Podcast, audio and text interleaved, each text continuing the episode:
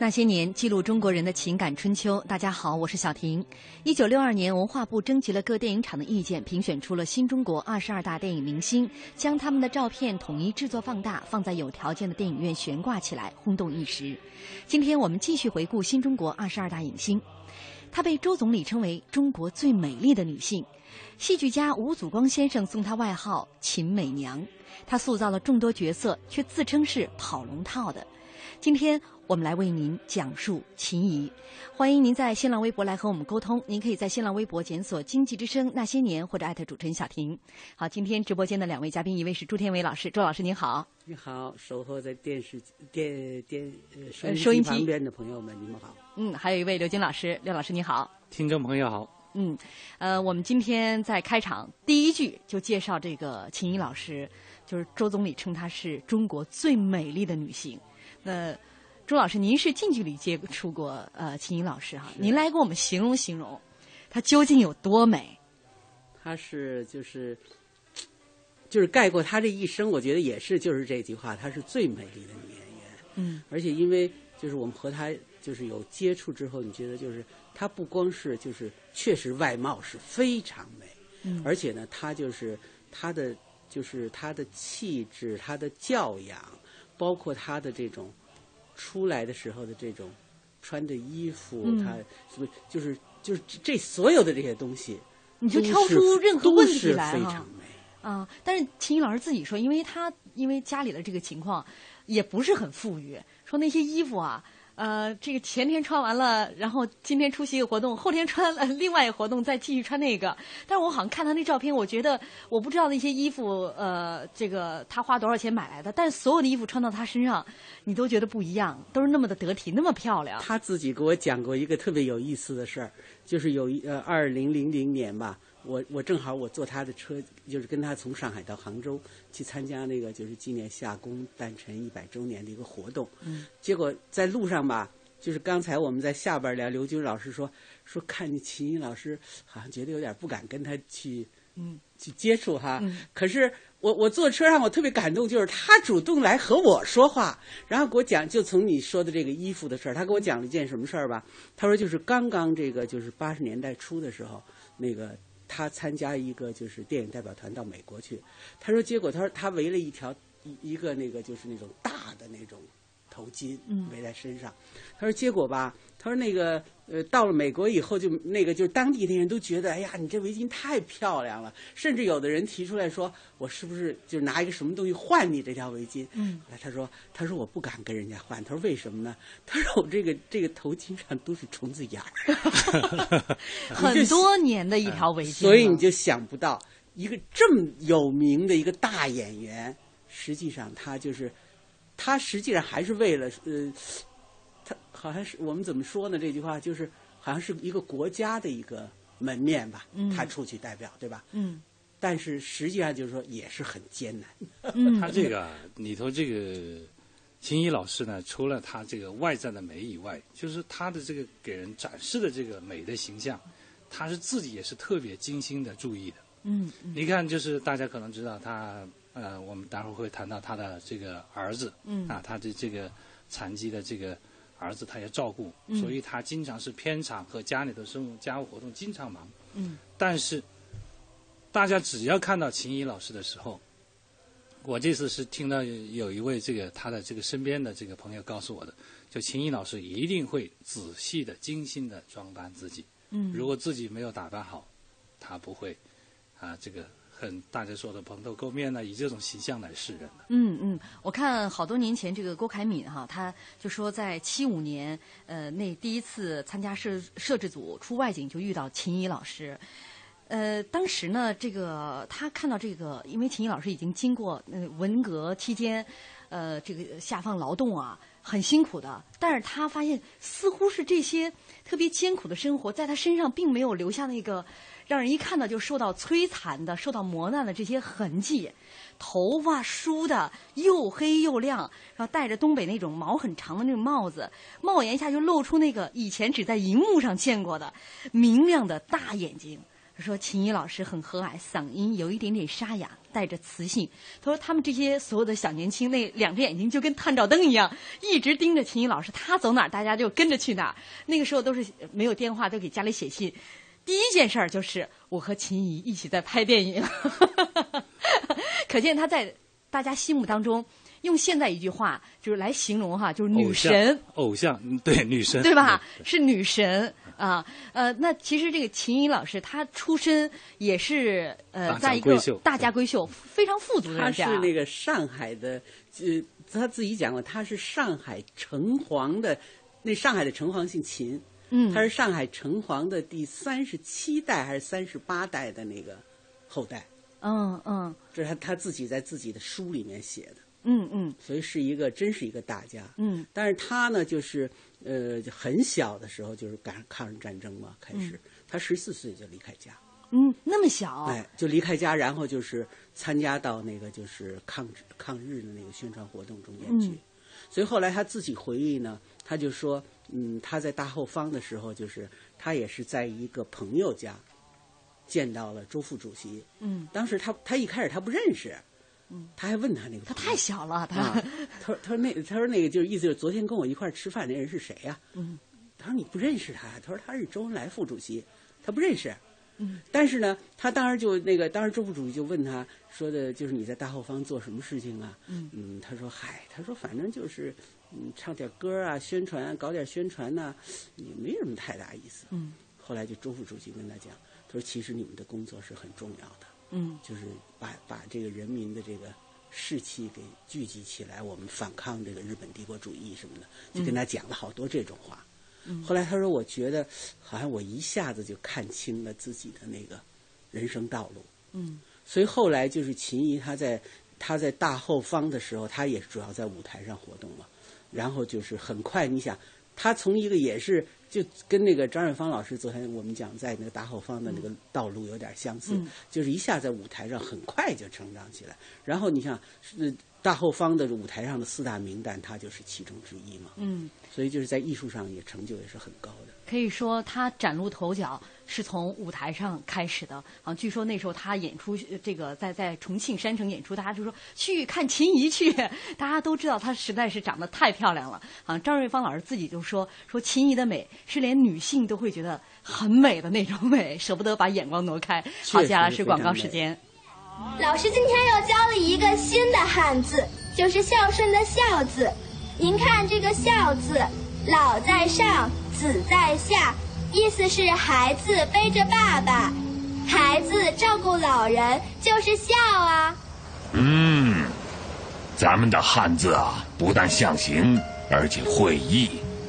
一个孝字，老在上，子在下，是长幼次序。在我们中国文化里啊，有孝心，也有孝行，才是孝啊。讲文明树新风公益广告。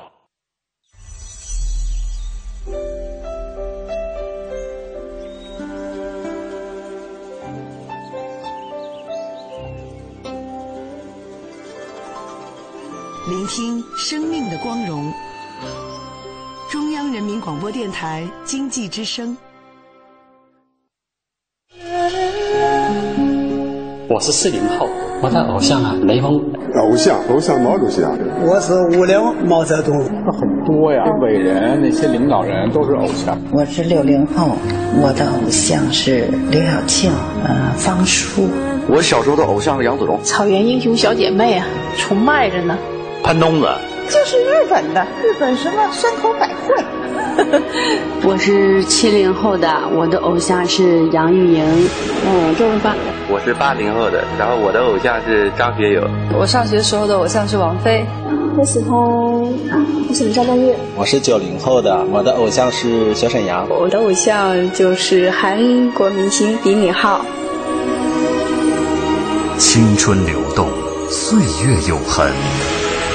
欢迎收听《那些年》。那些年，那些年。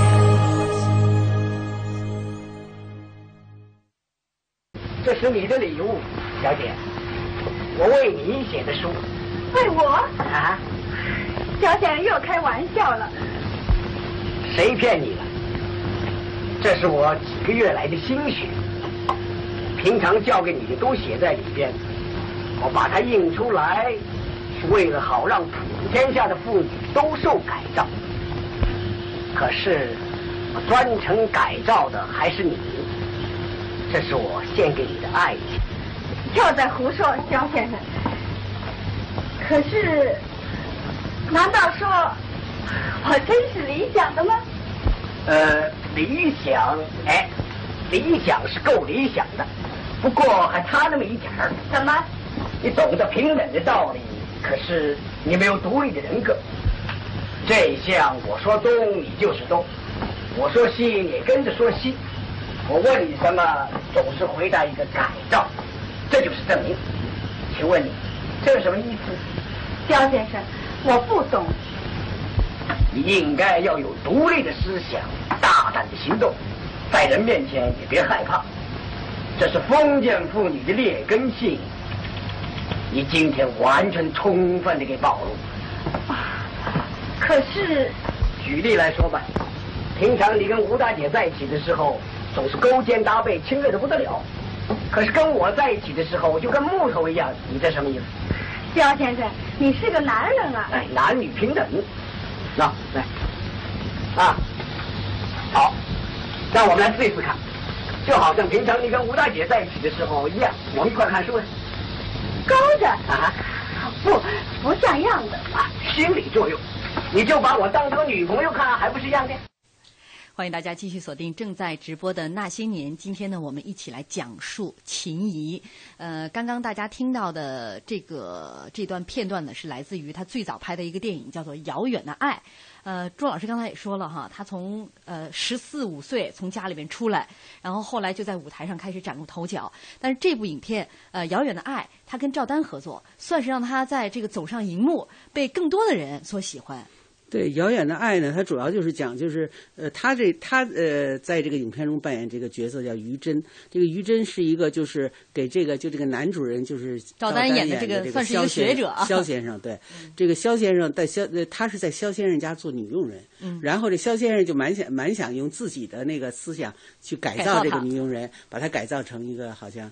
呃，不能说高级知识分子了，总改造成一个知识分子吧，就是新的性。对，但是呢，这个于真他后来因为参加了抗日战争，他参加了那个演那个就是演剧队，所以后来等于他走的是自己的一条道路。嗯，是就是两等于他没有不可能按照那个萧炎熙给指出那个道路去走，他走上了就是真正的一条革命的道路。嗯嗯。所以这个就是在抗日战争刚刚结束的时候呢，就是。秦怡老师演的那几个片子呢，都是就是大就是大大的时代背景，都是讲抗日的。嗯嗯。因为我觉得，就是那个时候我们有一批哈，就是这种表现抗日生活的影片，在当时的影响都是非常大的。像这《遥远的爱》，这是一个；还有像他演的那个《忠义之家》，还有《无名氏》。嗯。在《无名氏》里，他也是演演一个，就是在抗战期间就是生活颠沛流离这么一个家族吧。嗯。但是呢。他们这一家人都去，就是积极的去抗日。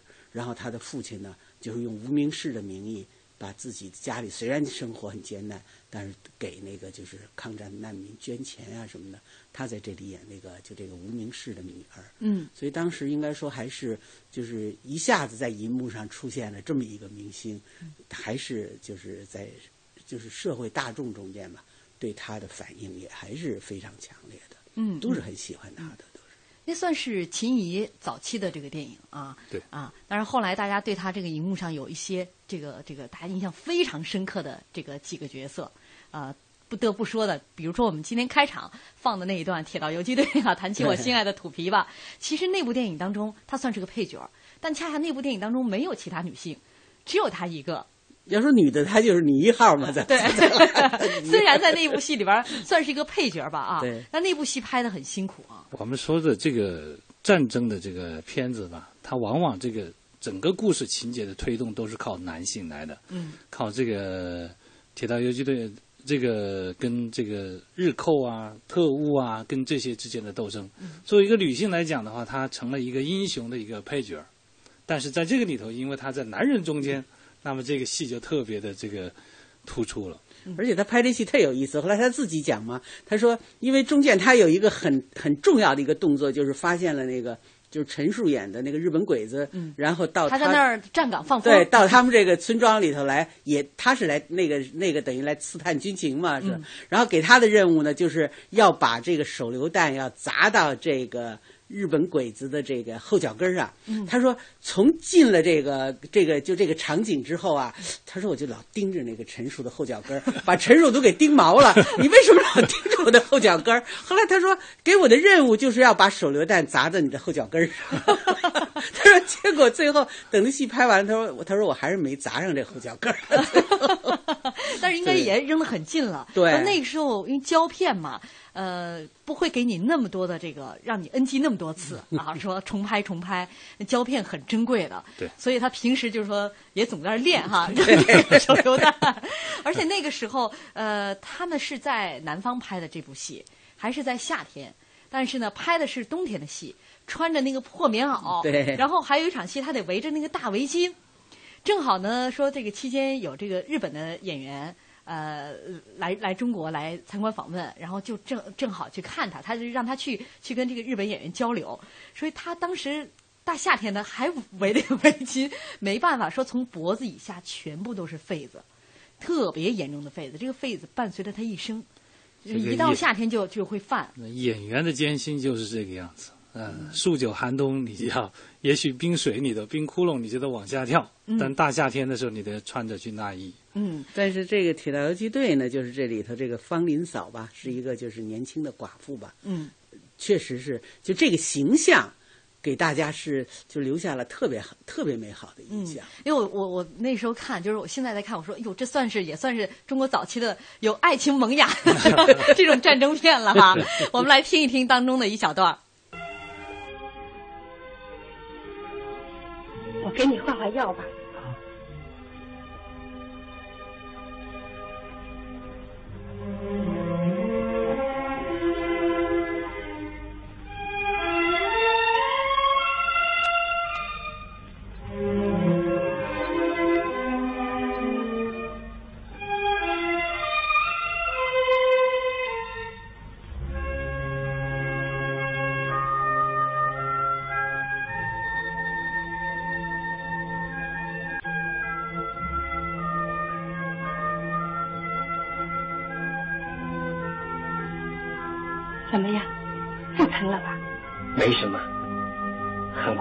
跟鬼子干了。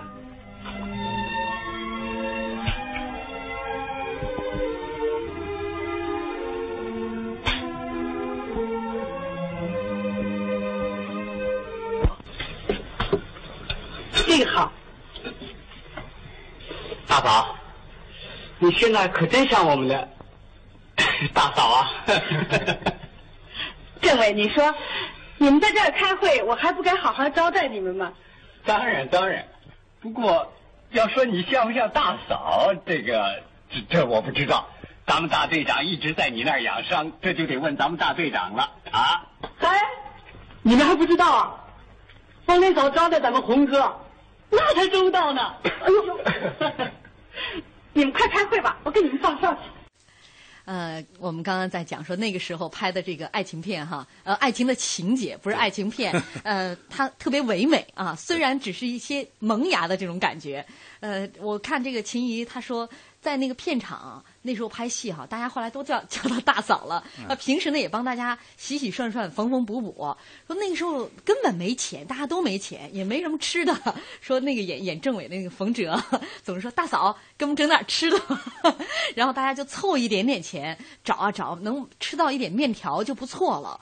嗯、而而且他在这个现场说，这个陈述，因为剧情当中有一条那个狗，大狼狗，对，大狼狗特别大，但是他本人其实是挺害怕狗的，所以陈述总让他就跟那个狗 建立感情，因为他本身应该是农村妇女，对啊、不应该算算是这个怕狗，呃，但是到后来说那个大狼狗在这个后来呃，因为两个棚之间那那大狼狗年龄也比较大了，呃，最后就是被车给撞死了。秦一听到这个这个消息之后，就说全剧组就他哭的最凶。对，狗通人性，但是人呢对狗的这个这种感情啊，因为他相处日久了以后，就难以割舍。嗯，所以他就说他自己后来他说再也不敢跟狗在一起，就可能这件事情对他的这这太让他太让他伤心了。秦怡她也是一个母性这个这个方面特别强的一个人啊，那么。包括他后面的角色里头有很多种角色，都是以演母亲给人留下了非常深刻的印象。嗯嗯，钟老师，您最喜欢他演的哪一个母亲的形象？其实我最喜欢的是那个《青春之歌》里边的林红啊。我觉得就是，就这个角色吧，就是我们我觉得也是，就是我们我们新中国银幕上的一个非常的有特点的一个形象，就是说一个女共产党员，有着非常这个就是。长的这革命经历，但是呢，又确实特别美。我觉得在银就是在这个电影里，就是那个导演一点都没有回避这个，就是这个角色的美丽。还不光是因为说就是找到秦怡，因为秦怡长得漂亮，不是，他是因为就这个角色本身，他要给人留下一个就是一个非常美好的一个女共产党员。嗯，在这部戏当中，其实秦他的妹妹秦雯。呃，也也王小燕啊，对，也出演了一个角色。这是她们姐妹俩这唯一的一次在影片当中的一个合作啊。他这个就是说，在《青春之歌》中间呢，就是本身这个林红这个角色，就对于林道静的成长就起了非常重要的作用。等于就是在他他在关进监狱之前，好像他还是就是一般的一个进步的有一点进步追求的学生，但是由于林红的这个榜样，让他思想发生了转变。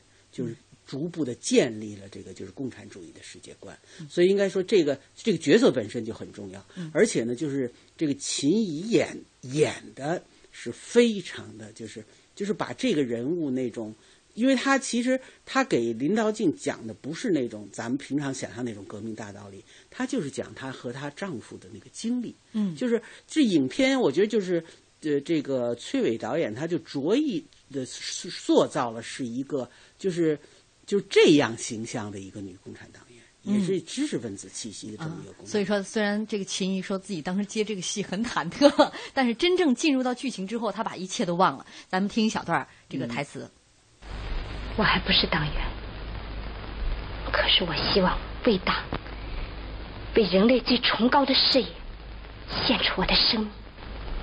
我看这个日子是到了，我什么也不想。就准备这最后的时刻死死，小妹妹，我给你们讲个故事听吧。几年前，在苏州监狱里关着一个年轻的共产党员，他被判处了死刑。可是他好像完全不知道他的生命就要完结了一样。他仍旧和敌人进行顽强的斗争，而且愉快的生活着，每天认真的锻。交通银行提醒您关注央广财经评论。等老板加薪，不如自己加，不如自己加。现在来签约交通银行沃德新金定投组合，自动扣款，智能理财，马上加薪，还可获赠百元话费。详情请致电九五五九交通银行。健康美味就选双汇，双汇开创中国肉类品牌。土豆涨价八毛，西兰花一斤五块。妈，整天记这些，你累不累呀？唉，我和你爸呀，每月退休金都是固定的，能不精打细算吗？妈，每月给您二老两千还不够呀？你给的钱呀，我和你爸呀都给你攒着呢。你还没结婚，将来花钱的地方可多着呢。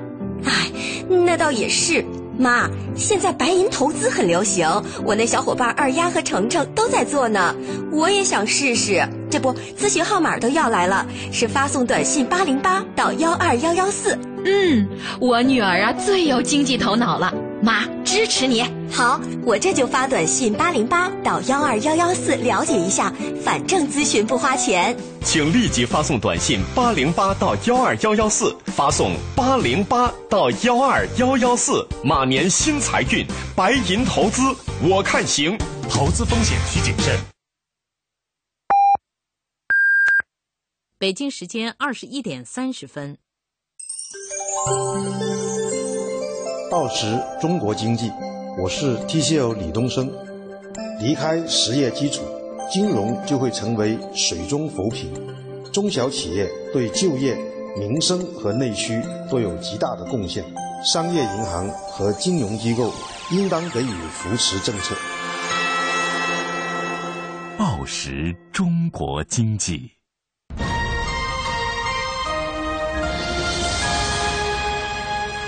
济之声。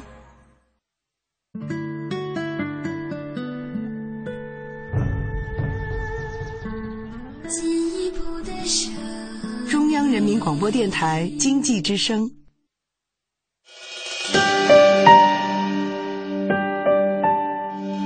那些年，他们很平凡。人的生命是有限的，可是为人民服务是无限的。我要把有限的生命投入到无限的为人民服务之中去。那些年，他们很伟大。我向主席跟总理保证，八年之内两弹结合成功。那些年，他们很孤独。对不起，我是警察，谁知道？那些年，他们很执着。钱不钱我都不在乎，我就是要个设法。那些年，他们心怀理想。失败并不可怕，害怕失败才真正可怕。我们只有从失败中寻找胜利。在绝望中寻求希望。那些年，他们守望幸福。爸，咱这回还有别的幸福吗？哼，只要你好好活着，就能碰到好多好多好多的幸福。我的儿子，你就没事偷着乐吧。岁月流逝，情感永恒。那些年，中国人的情感春秋。春秋。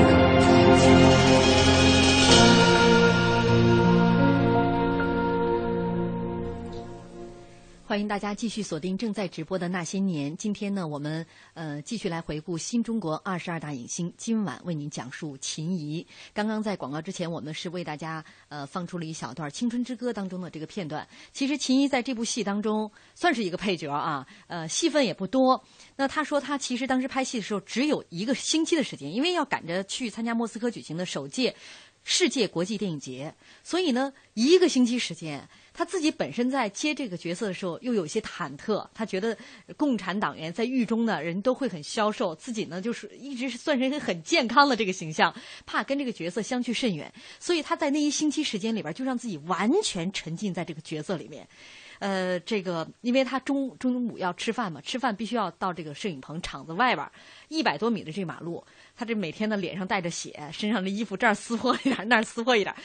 就是这一百多米的路啊，很多人都以为他是神经病。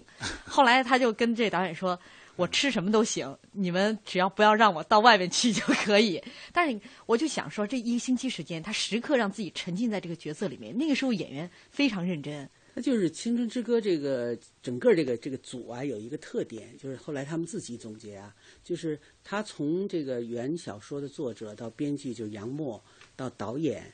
到这个对，然后就是包括这里，就像这个像秦怡这样的演员，他们都是曾经参加过，就是年轻时代参加过，就是不同的这种学生运动的这个，所以实际上也是他自己生活的一个，就是又提炼出来，重新在银幕上面表现。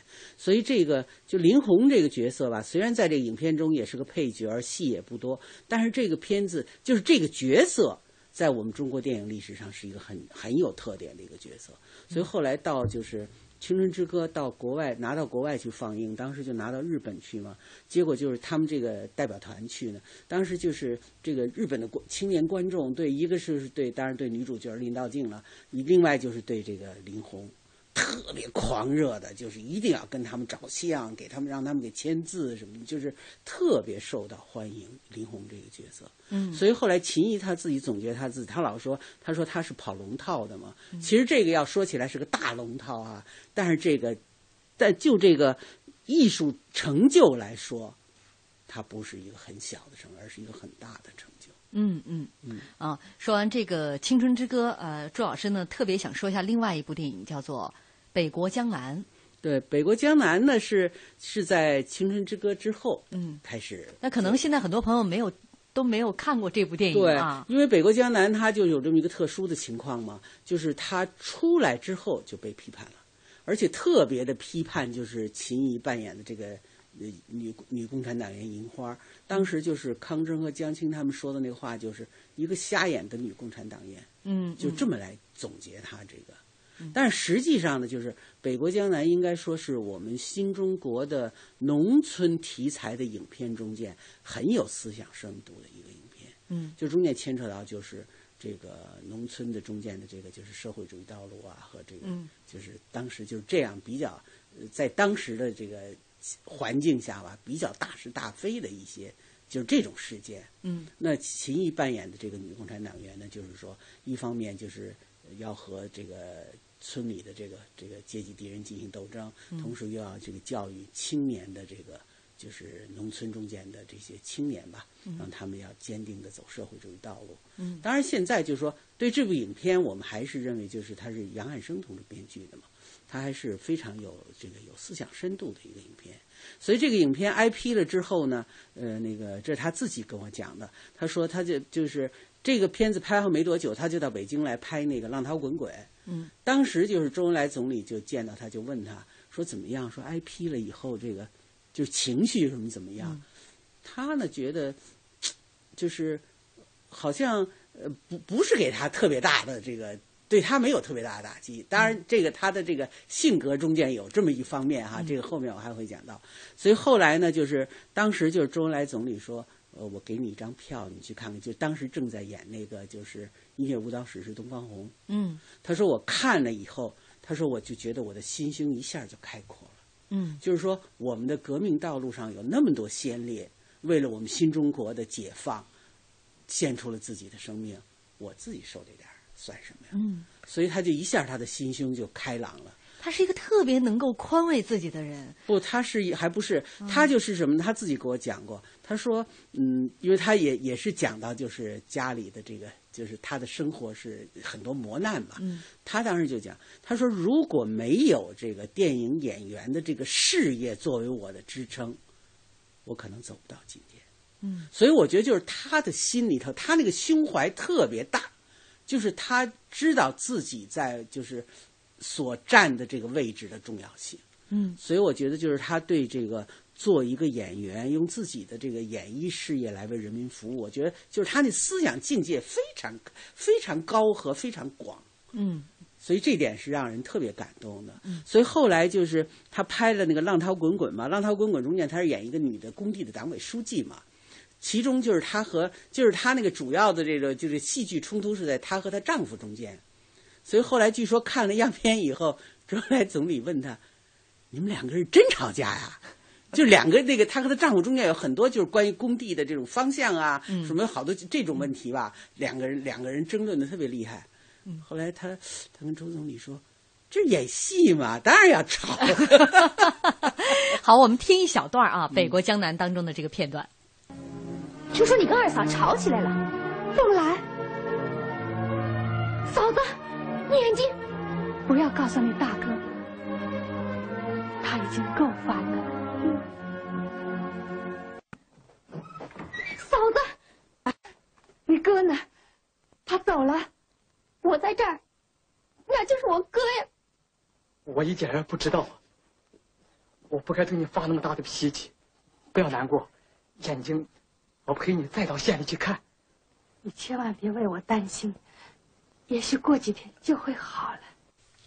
呃，很短的一小段哈，但是大家可以听出来，呃，这个秦怡在剧中扮演的就是这种忍辱负重的。你看眼睛都已经看不到了，还总想着别人啊，自自己的丈夫事情已经够多了，这么大的事儿竟然瞒着这个丈夫啊，自己看不到了。但是可能这个在后期她拍的另外一部电影，这样的一个角色，更加的就是让人哈这个同情他，这个深刻的同情他，就是《雷雨》这部电影。演这个视频，啊、对，他在这个中间演的这个视频呢，就是因为《雷雨》这片子好像在后来就是就那个时期吧，应该说也是拍的非常好的一个片子啊，就是应该本身《雷雨》就是我们中国戏剧史上一部非常重要的作品吧，曹禺先生呃写的。然后呢，就是我觉得就是当时我们看了以后的感觉就是什么呢？一个呢，就是本来就是这个剧作所赋予视频的，就是第一，它非常美，因为他讲他在年轻的时候他是这个就这个周家的的丫鬟丫鬟吧，或丫头吧。然后呢，就是被这个年轻的主人公爱上了。嗯。然后呢，但是又始乱终弃，为了要娶这后面的这个就是一个大家族的这么一个哎，对这个小姐，所以把她和她的儿子给逐出这个家庭了。就是本身就是他这个经历就非常让人同情的。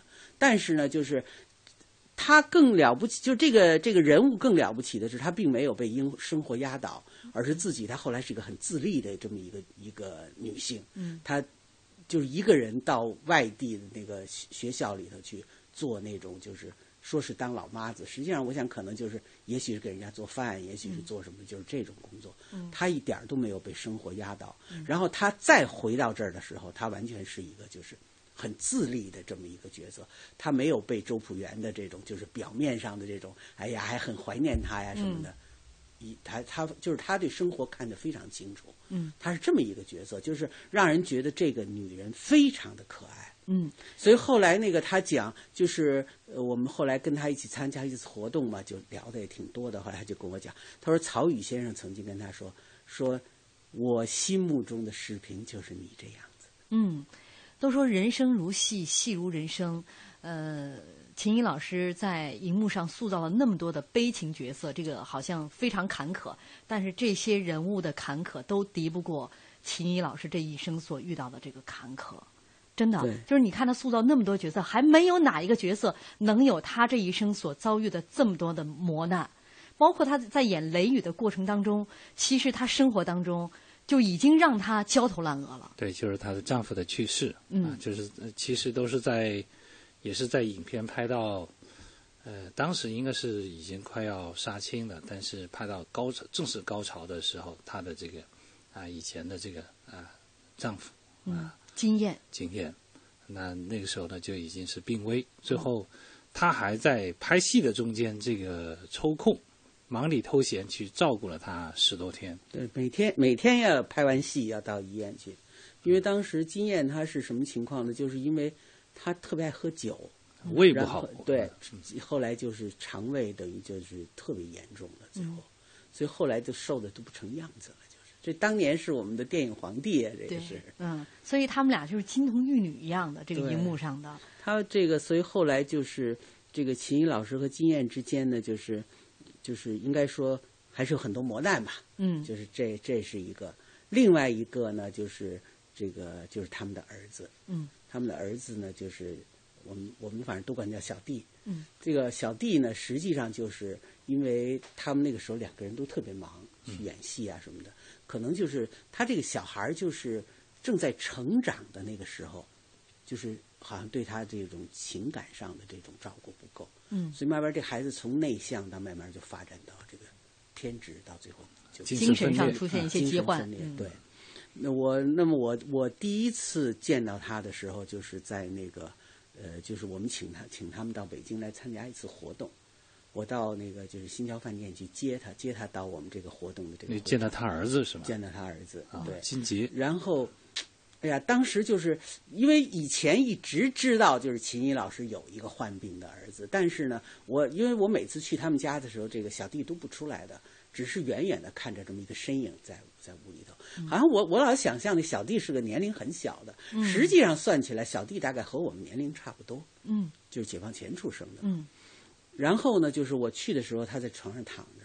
后来就是秦老师跟他说，就是就是那个朱姐姐来接你了，赶快穿衣服啊什么的，就把他接到那儿。接到那儿以后呢，后来我才知道，就是他不光是这个精神方面有有一点疾病，他同时呢，就是那个他还有糖尿病。嗯，所以就生肾也不好啊。反正生活上照顾吧，那个就是你要特别仔细的照顾他。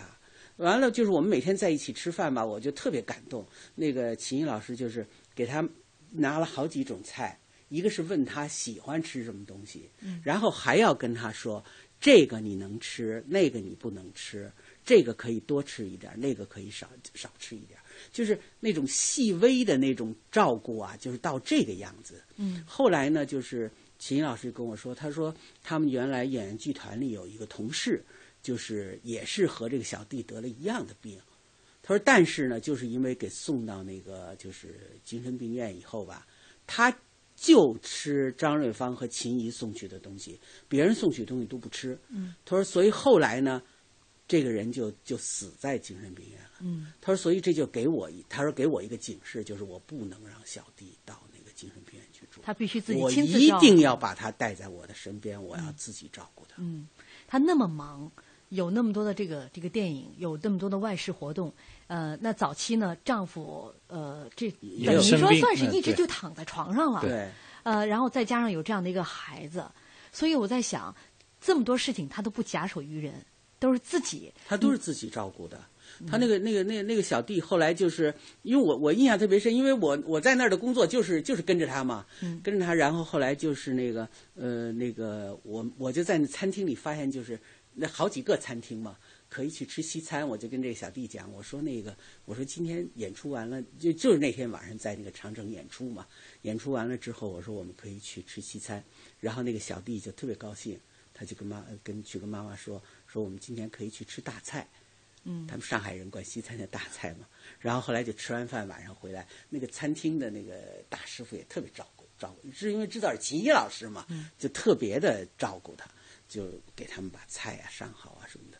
反正我觉得就是就是他对小弟的那种照顾，真是超过一般的这种就是母亲对儿子的这种，嗯因为他觉得好像儿子的生命就系在自己的这种细微的这种照顾上。所以他也算是创造了一个奇迹，像同样的这种病患能够生存这么长时间的，呃，好像似乎还没有。对，所以他就他就因为他就他他给我讲的那个就是前面的那个他那个同事的例子嘛，嗯他就说一定要好好照顾。嗯，他说如果不能好好照顾的话，他很快就会。当那秦，但是这个事情上，秦毅老师付出了这么艰苦的这个呃劳动啊，他作为一个伟大母亲，也获得了非常这个啊珍贵的这个呃儿子对他的这个呃热爱。嗯尽管他精神上有些残疾的话，但这他的儿子对他有一种特殊的依恋嗯啊。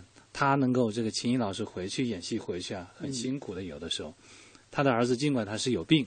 但他那种非常单纯的那种啊爱情，叫妈妈啊喝水呀、吃菜呀、对，这些东西拿拖鞋，让他让他。换鞋嗯什么的。而且后来呢，就是就是秦毅老师发现这个小弟画画，他就是对画画感兴趣，还专门请了老师，对，专门请了个老师。我们那次请他到北京来的时候，他就说：“他说我在北京就是有一个西安的一个好像是杨森是什么一个药厂，嗯就是在北京就专门给这些精神疾病的人，也有大也有年龄大的，也有年龄小的，嗯，开画展。这个小弟就是我们等于我们这活动之前，他到北京来，就是他去在那个革命博物馆开画展，嗯我还去看了这个画展。而且这个小弟的画后来是被施瓦辛格还对呃这个拍卖哈，高价对呃两万五千美元是拍走了他的一幅画。呃，我今天上网也搜了一下这个小弟的画，非常的有这个灵性啊。对他都是那种，就是他画的比较多是那种风景画。你可能想象不到，哎，这是一个呃精神病患者这的画画的画。但也许这个艺术就是这个样子，他的世界他跟常人的世界不一样，他更纯粹。这个秦怡老师跟他的儿子呢，经常是人，他们俩这个一起画。就秦怡老师自己有空的话，就带他的儿子去画这样的画。但是呢，秦怡老师说，尽管我画的画很工整啊，我会怎么样构图讲这些东西，但他儿子的这个世界，他画出来这种东西，给人常人就觉得有一种特殊的这种感染力。嗯嗯，呃，可能现在大家这个听起来，呃，这么多年，秦怡老师照顾这个孩子，呃，五十多年啊，呃，这个而且在这个孩子的这个过程，小弟的这个成长过程当中，有一段时间是病情非常严重的，呃，打人。那这个打秦怡的时候，秦怡就捂着脸说：“别打妈妈的脸。”他要把脸，就是他每次他儿子要犯病的时候，他就拿衣服把自己的脸包起来，嗯不然的话，他第二天就不能工作了。嗯嗯，所以他还说别打妈妈的脸，妈妈明天还要再拍戏。啊，然后后来他就是实在是病的最严重的一段时间，也是把小弟送到了医院去治疗。但是他后来说这个事情的时候，让人很感动是什么？他说因为他白天要工作，他不在家，小弟犯病的时候家里还有个保姆，这个保姆年龄也很大了。他说如果把把这个阿姨家里这个保姆打坏了怎么办？人家这个后半辈子怎么办？所以他想考虑的事情很多很多。那这个有这样的一个儿子，有这样的一个这个先生，其实他这个之前的他还不止，就是因为我去他家的时候，我知道就是秦毅老师家那个下电梯吧，嗯就是左手这这间这这个单元就是秦毅老师，秦毅住，秦毅老师住，嗯对面的那个单元就是他姐姐，他姐姐一辈子没结婚，就跟着秦怡老师。嗯，他们这姐妹三个，秦他姐姐秦怡还有秦雯，对，嗯，然后后来就是呃，他自己给我讲过，他说那个，他说因为我姐姐一辈子就跟着我，他说所以呢，就是就是我要保证她的这个生活。他原来就自己这好像有一个单元，因为你说在上海房是特别紧张的，嗯他姐姐一人住一个单元，嗯他说我就一直保持着给他姐姐嗯，而且他姐姐的这个性格不是说特别开朗的。对，后来到了医院的时候，连他姐姐都说，如果我结了婚有了孩子，都不一定像我妹妹对我这个样子。啊，这个秦怡本身自己收入也不是很多，攒这个钱为给儿子这个治病治疗，说他这个基本上不打车，坐坐公交车，啊，有时候累到就坐在路边，一辆车过去了，脑子可能也在想其他的事情，事情太多了，就一辆公交车，一看哦已经开走了，然后又坐在那里等啊想啊想，突然一看又一辆开走了，就有时候就就在那个路边坐很久，啊、也是他是后来到他的晚年，就是呃那个，就是因为呃这我可能稍微扯得远那么一点点，就是因为金燕家是那个就是是呃，他原来是朝鲜人嘛，嗯嗯。然后呢就是这个他的就是就是他原来金燕的这个家族，现在在那个就是在韩国嘛，也来就是等于这个金金燕家的人来找到找到这个秦秦怡老师，嗯对，然后呢就是有一个金燕的一个孙媳妇，专门写这本金燕的书，嗯。呃，然后就是这个这个孙媳妇呢，就呃跟着秦怡参加了好多秦怡的活动。后来我认识这个就他这个孙孙媳妇了，嗯。他就讲，他说这个我我我来跟奶奶参加活动，他管秦怡叫奶奶，跟奶奶来参加活动。然后呢，就是他们这一家人呢，就是也是对秦怡特别尊重，因为我觉得就是这种东西，它是超越这种民族、超越这种国界的这种，就是对一个女性的，就是对于，就是她对她的亲人的这种，就这么沉重的这种付出，嗯同时呢，又在事业上有非常高的成就。嗯，我觉得这特别的嗯让人尊敬。因为就是大家看他后来这个演艺事业越来越好，但是金燕呢就是卧床不起，呃，他也完全可以说离开这个家，但是他没有，就这么多年照顾着这个生病当中的这个丈夫，对呃，生病当中的儿子，后来还有一个生病的姐姐，她自己收入又不高，但是我看哈，呃，她姐姐不愿意去普通病房，嫌吵嫌脏，呃，所以她没办法，还得把她姐姐送到特护病房，每天每天光这个病房费就一千多块钱，那还要有二十四小时的护士来照顾她。呃，这个光这个护士，然后后来这个到家里来，回到家里之后呢，还有一个这样的护工，每个月有这样的这个钱，包括他孩子，因为要打那个针嘛，秦一最后因为要这每次输呃打那个针需要花三十块钱，呃这样的一个手工费，那他就为了省这个钱，自己去学那个打那个针，给孩子给他的儿子小弟去打针。而且他就是后来就是我们因为就是跟着那个就华海电影公司嘛，我我们有一段就是在他的那个地方做一个编编一个书哈，嗯然后就是那个呃他们那个公司的一个司机告诉我，就是秦毅老师来北京参加什么活动了，后来然后说说有一天专门说他请这司机给他帮一个忙，嗯说干什么呢？就是那时候秦雯已经瘫痪了。嗯他专门请这个司机，就是带他送到那个秦雯家去看秦雯，就秦雯也病了嘛，嗯。所以他专门去那，所以就是你看他在他这个就是他们这个家庭里头，他自己的这个姐妹，然后他自己的就是丈夫丈夫，然后孩子，然后还有就是就是这么多所以他要扛起多少事情，都都在他那其实，在这个文革期间，他自己还患了这个癌症，做完手术，这他说做手术的整个过程当中只有他一个人，没有任何人能来帮助他，一个人扛过了最艰难的日子。在这个最艰难的日子当中，呃，让他支撑下来是呃邓颖超给他写了一封信。那在这封信当中，呃，就说呃信很简短哈，但是告诉他说得这个病呢，呃，从战战术上呃，你你要去这个这个藐视他哈，从战略上你你要重视他等等。他看完之后，他就这封信又给他鼓起这个勇气。他曾经是那段癌症之后，呃，他是觉得不就是一死吗？但是后来看到这个说看正好看焦裕禄，他想他说焦裕禄那么的困难啊，他觉得跟人家比，他又觉得很渺小了。所以生完病之后。一年以后，就又开始下放劳动。说一个人他能扛起一百五十斤的东西。当时说那个造反派的那个头头，就看他那个人都很佩服他，说你改造成功了。